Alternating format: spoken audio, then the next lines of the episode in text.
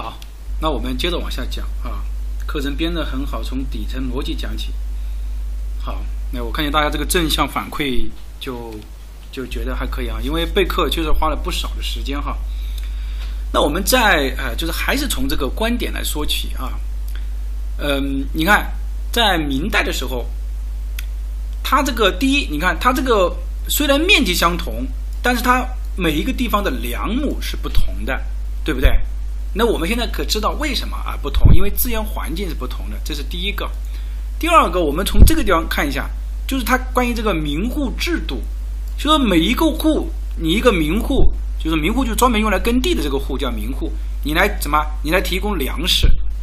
那其实如果放到我们现在来讲，我们国家有一调、二调、三调，各位同志啊，假如说我们国家不做三调的话，那你知道我们国家？每一个县有多少耕地，有多少林地嘛？你知道吗？你不知道，对不对？好，这是第一个观点，也就是说，这个删掉数据是非常有必要的，对不对？好，这个是第一个。第二个，我们再来看，如果我们不对资源环境去做一个深入的理解。你以为知道？哎，你这个线和我这个线面积差不多，那理论上我们应该量这个量数应该是相同的，但实际上相差三百到五百米，对吧？那也是这样的道理。所以说，资源环境禀赋是很重要的，也就是说，因地制宜是很重要的。因此，我们从国家层面上来考虑的话，我们是非常有必要提供国家治理体系和治理能力的。这个都是为了我们提高我们国家的治理体系和治理能力，但是你在整个提高的过程当中，我们说势必会出现中央政府和地方政府在某些方面是有冲突的。为什么会有冲突？那我们可以说，因为一个是目标责任导向，一个是问题导向。啊，说白，一个是目标导向，一个是问题导向。问题导向，我要解决问题；目标导向是我要完成这个目标，我要保证这个安全。那它中间就会有问题。那中间这些问题应该怎么办？我们说。我们通过规划的作用，可以来解决目这个目地方中央政府和地方政府之间的这个目标问题，而一层层分解，其实就是土规了嘛，其实就是土规了嘛。好，那我要解决地方政府和市场的问题，那就是城规嘛，是不是？好，假如说还像原来那种城规归城规，土规归土规，我打一读音，我们要做什么？做不了啊！哎，你现在通过这样一分析，你发现，嗯，是不是很有道理的，对不对？啊，很有道理。哎，因为你你那为什么那为什么规划又可以解决这个问题呢？那我们刚刚讲规划的作用的时候，我们讲了，哎，它可以解决市场失灵的问题，也可以解决区域配合的问题。那当然就是你这个国土空间规划就要上台了，对吧？国你这个规划就要来了。那规划的模式当中，我们又有什么？又有三分，又有这个三种。第一个是什么？城乡规划，城乡总体规划，它有这个约缺这个缺点，也有它的优点。土规不是说它一，不是说它不对，不是说他编写这个人不好，不是的，是因为它的模式基本上就决定了它只能这样嘛。啊，你说我是一个蓝图模式的，结果我天天天天跟你在这里抠啊，这个怎么样？现状怎么样？这里怎么？那个是不符合的。那土规它也有它的优点和缺点，为什么？因为它是指标控制模式啊，也没有办法呀，我只能是卡着这个指标来啊，对不对？对。那还有一个规划叫国民经济和社会发展规划。国民经济和社会发展规划呢是什么？呃，刚刚我花了这个两三分钟的时间，给大家回顾了一下我们上半次课程讲课的目的是为了什么？是为了告诉你，我们这个整个国土空间规划。是非常有必要的，啊，是顶层设计考虑，是顶层设计的考虑。为什么要把土土规和城规把它融合为一？刚刚我们讲了目标导向和问题导向两方面结合起来，你就必然会碰到这个问题。如果说还不结合起来，问题导向的永远想到我要发展，我要发展，我要发展；目标责任导向的我要控制，我要约束，我要控制，那势必就一定出现问题。所以。融合是非常有必要的。好，我们再来讲国土空间规划。国土空呃，国民经济和社会发展规划呢，它强调是什么呢？经济和总纲它有战略意义，战略意义。那我们说它这个战略意义是体现在什么呢？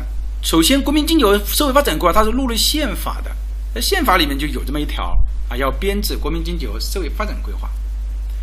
好，它强调的是经济性啊，它强调的是经济发展。目前在实际的使用过程中，并没有起到规划龙头的作用。本来你是入了宪法的一个国民经济和社会发展规划，你应该是要起到规划龙头的作用啊，对吧？你最后没有起到规划龙头的作用，为什么？我们要考虑这个问题啊，因为你缺少空间落地性。举例子，国民经济发展规划，我告诉你说这个地方要怎么怎么样的，有没有指标？这是第一个问题，有没有指标？你你要考虑。第二个问题，你落在哪个地方？啊，你就是说我我现在 GDP 啊，我要翻一翻，翻几番，那个都是你说的，但是在实际生活中，你要落，你要有这个规划龙头作用的话，就是因为你嘛，你缺少空间的落地性，所以呢，你就是喊口号了，对吧？然后我们可以这样说，啊，当然，现在的我我只是这样夸张的说，并不是说的我们国民经济社会发展，这个当然是很好的一个规划，从上到下都是一个很好的规划啊。等一下我会来告诉大家，那么。第二个，它规划的年限比较短啊，它一般是“十四五”“十三五”，它是五年规划，所以呢，它接近的是一个近期建设规划，它没有办法去指导我二十年的这个国土城乡规划，你怎么指导？所以它没有起到这个龙头作用，对吧？但现在啊，现在的这个什么呢？现在正因为国民经济和社会发展规划，大家发现没有？它没有这个落实，没有落地，就是没有空间性啊，没有空间性，那那那那怎么办？那就出现了，那那我就要把这个国民经济和社会发展的规划，我要把它，既然你说我没有落地性，没有这个空间性，那我就把它做一个空间性，哎，我就怎么，我就主体功能区规划。其实主体功能区规划现在是发改委来主导的，它主体功能区规划就是在国民经济和社会发展社会发展规划的基础之上呢，增加一些空空间性，那么这个叫什么？主体功能区规划。主体功能区规划，啊，我们再来看，主体功能区规划是属于哪一种模式呢？它是属于分区模式，啊，分区模式啊，大家听。比如说，如果你看它这个主体功能区规划，它分为，它把我们这个全国这个土地分为哪些区呢？分为优化开发区、重点开发区、限制开发区和禁止开发区，对不对？哎，这个是它的分区的。国主体功能区规划其实本质上来说。还延续了这个国民经济和社会发展规划当中的一些问题啊，我们来举例子哈。我们这个是属于讲课啊，不是呃不是什么政策性的这个东西啊，严不严谨的那是另外一回事情啊。我们呃主要呢是方便方便大家理解啊，后面我们这个国土空间规划啊，当然我这个肯定不像专家那种啊，是有很多的这个瑕疵，甚至也有讲的不对的地方啊。但我们重点在于这个啊理解，比如说主体功能区规划，你说。啊，从国家战略层面上来说，你是以县为单位的，啊，大家认真听哈，认真听，这个你就可以理解现阶段所存在的很多问题。好，现在主体功能区定义你这个县是属于限制或者禁止开发区。假如说，那我就有一个问题，我作为一个县来讲的话，你是禁止开发区，我这个县怎么办？嗯，这个是一个必然要面对的问题啊，对吧？它以县为单位，你这个地方是禁止开发区，那我这个县怎么办？我这个县还要不要发展？它势必一定和城乡规划是有冲突的。就是你这个不是我们个人所存在的，也不是也不是其他的所存在的。现在就是市面上有很多这种争论啊，这个有冲突，那个冲突，为什么会出现这种问题？也有很多专家写文章。那我们就势必理解，你禁止开发区，那我整个县怎么办？我要不要发展？对吧？这个肯定是有冲突的。好，现在讲啊，你这个地方是优化开发，你这个地方是重点开发区。比如说，我现在这个城市我是重点开发区，你重点开发区，你很很牛很牛是吧？哎，这个是吧？你很 NB 是吧？你可以这样说。那你没有指标怎么办？啊，我现在告诉你说，你这个县是一个重点开发区，结果土地告诉你说你连指标都没有，你还在我面前有什么好牛的？你是重点开发区啊，没有问题啊，拿指标来啊，它也必然都存在这个冲突，所以说。三者之间就存在冲突了，对不对？你这个没有问题啊，对吧？你这个主体功能区在这个地方啊，你这个城乡规划在这里，你这个土地利用规划在这里，你说你把它定义为是重点开发区，结果它连指标都没有。你说你把它定义为这个限禁止开发区，那我整个城市怎么发展？土规和城规之间也存在这样的问题，落地就有问题。所以说，你说是是是现在这个这个问题吗？这个问题其实就摆在这里，它是一定会存在问题的。存在问题就要解决问题啊！怎么解决问题？这样来解决问题，那我就多规合一嘛，对不对？哎，你听法规，你要知道它是怎么来的，你你你要有所得，你并不是说真的就我就把那个法律条文讲给你听，那有什么意义呢？你孩子讲的也是理解不了，你不知道它为什么来的，对吧？那我就多规合一啊！哎，行，这个思路很好啊。那么国土空间规划模式就来了，好，指导定性的，我采用主体功能区，目标是什么？好处是什么？好处是我可以调节中央和地方政府的关系，对不对？啊，我总体上来说，我是约定你在这个片区，你在这个这个在我们国家层面上，你这个地方就是属于禁止开发区。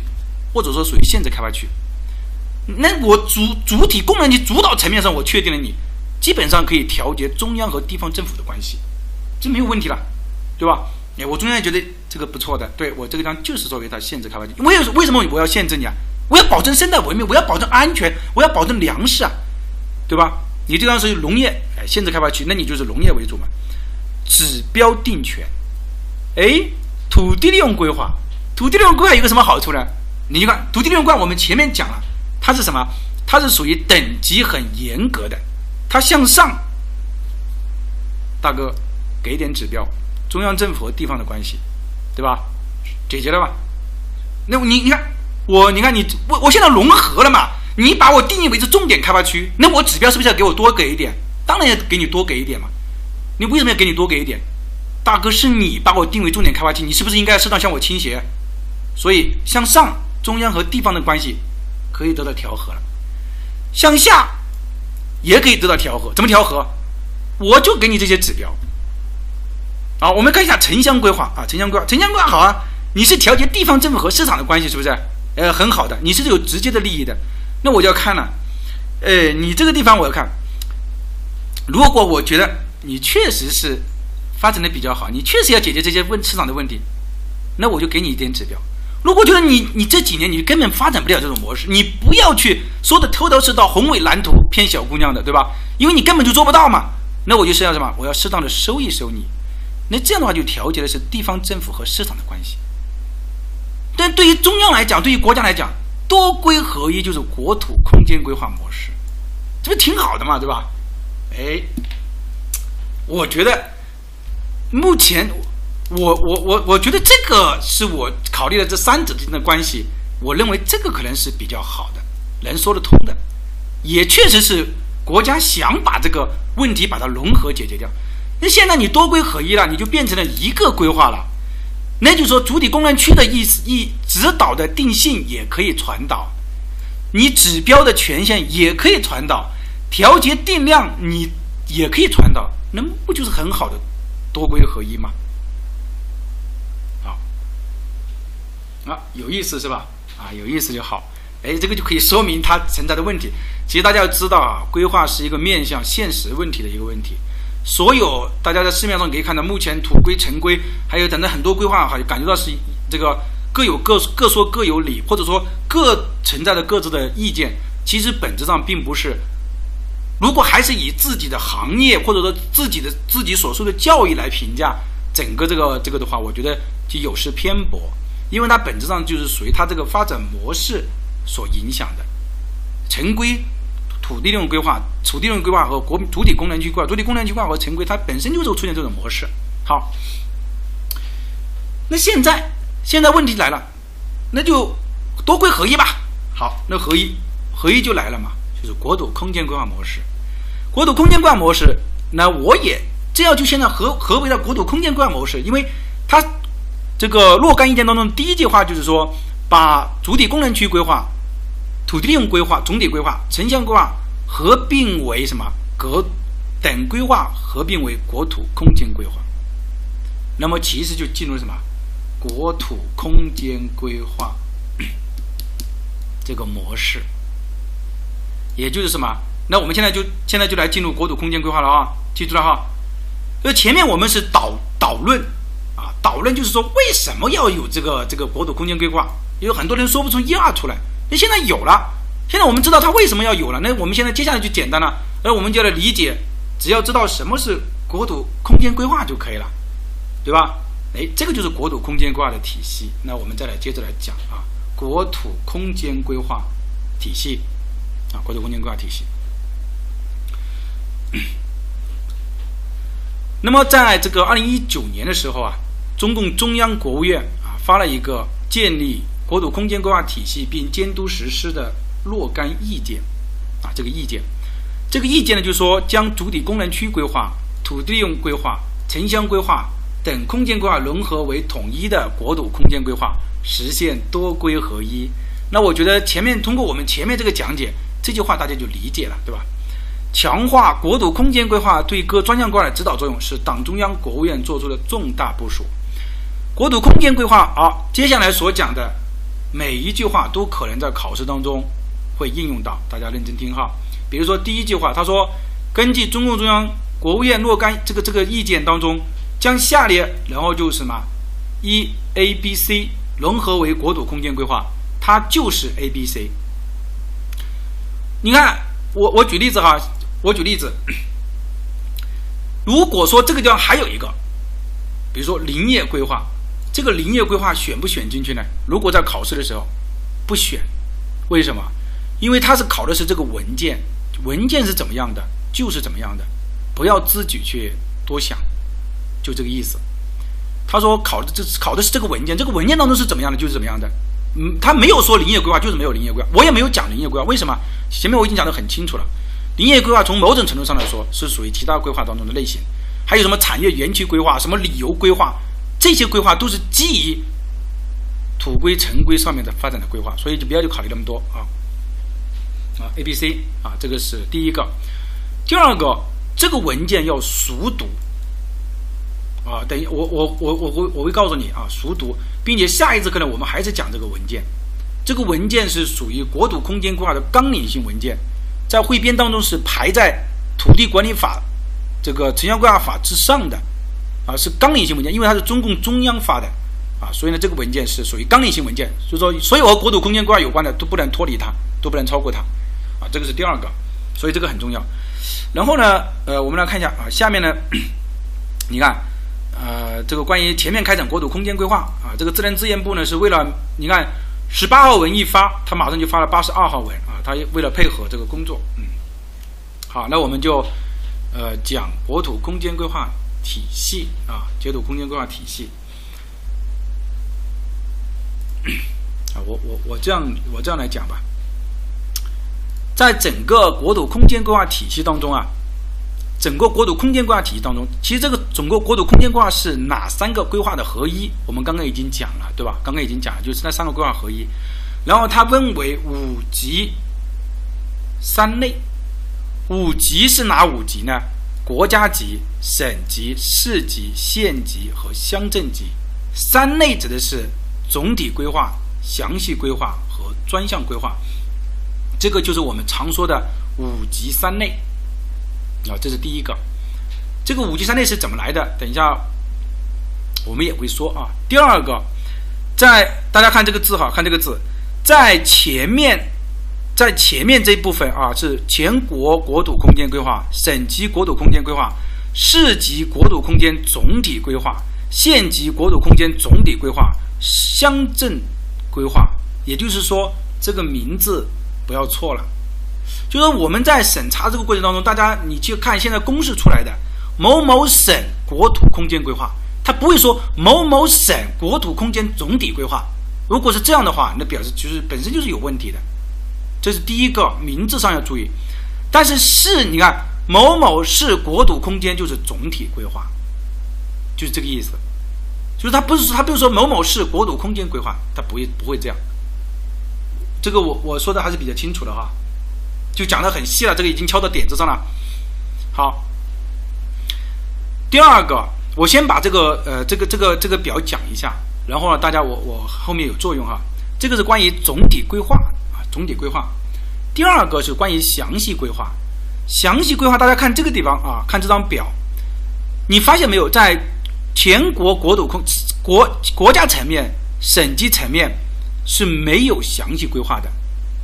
就是说，这个地方你看，只有这三个是对应的详细规划，这个地方是没有对应详细规划的。换句话说，你不能说你因为你这个太大了，你这个比如说全省级国土空间规划，它强调的是协调性；全国国土空间它强调是战略性。你既然强调的是一个战略性的规划，你怎么可能会有详细规划呢？对吧？所以它没有。所以考试的时候你就要注意来啊，考试的时候就要注意来啊，因为在若干意见当中，它是说在市县级以下编制详细规划。他们也就是说，市县级以下的编制，那省一级的就不编制的，所以你也不下的，比如他到时候他会考试，他会问你，你要知道啊，这个是第二个，第三一个，第三一个需要注意的就是说，专项规划，专项规划呢，它后面专项规划就是说全国也包括，省级也包括，就说，但是详细规划就不在里面，没有专项规划这个说法了。就是它，它没有这样对应过去啊，它没有这样对应，因为你详细规划往后，比如说，比如说控制令详细规划往后，它其实就是一种基础，比如说，哎，道路交通啊、经适类啊等等这个类的。好，呃，五级三类，好，我们再来读一下这句话啊，就是国土空间总体规划是详细规划的依据啊，相关专项规划的基础啊，包括协同啊，做好衔接啊，我们后面来详细的这个区分一下啊。那么这一节课呢，我们。暂时呢，我们就讲到这个地方啊，讲到这个地方。今天的主要的课的目的是为了导论啊，导论，导论的意思就是要告诉你国土空间规划是怎么来的。下一节课我们就进入它的什么体系，就一步一步深入进入它这个体系啊。好，那我们今天的这节课呢，我们就讲到这个地方啊，讲到这个地方。因为我我觉得课程还是具有这个独立性和连贯性啊，就是我再讲下去的话，就把今天这节课最主要的内容呢，我觉得，呃，就冲淡掉了，也没有必要啊，也没有必要，嗯，还有十几分钟也没有必要。我们下一节课的时候，我们就专门来讲它的体系，它就有非常更好的连贯性。对于今天这个课程，大家只要理解国土空间规划是怎么来的，为什么要编制国土空间规划就可以了，啊。并且三个规划之间它本身就是有矛盾的，这些矛盾我们来把它解决掉，啊，就是这么一个问题啊。那下节课开始啊，我们就讲这个国土空间规划啊体系，希望大家呢去预习一下啊，预习一下这个若干意见啊，若干意见。好，今天的课程呢我们就到这个地方啊，大家呃下了课之后呢好好反思一下啊，讲的因为这个。这个东西是没有什么法律依据可行的啊，讲的不对的地方呢，大家也可以批评指正啊。若干意见啊，意习一下这个若干意见啊。中共中央、国务院啊，就是刚刚那个啊，若干意见啊，就是意习一下这这这个啊，这这这个意见啊，意习一下。好，那我们今天呢就到这个地方了哈，嗯嗯，下节课再见。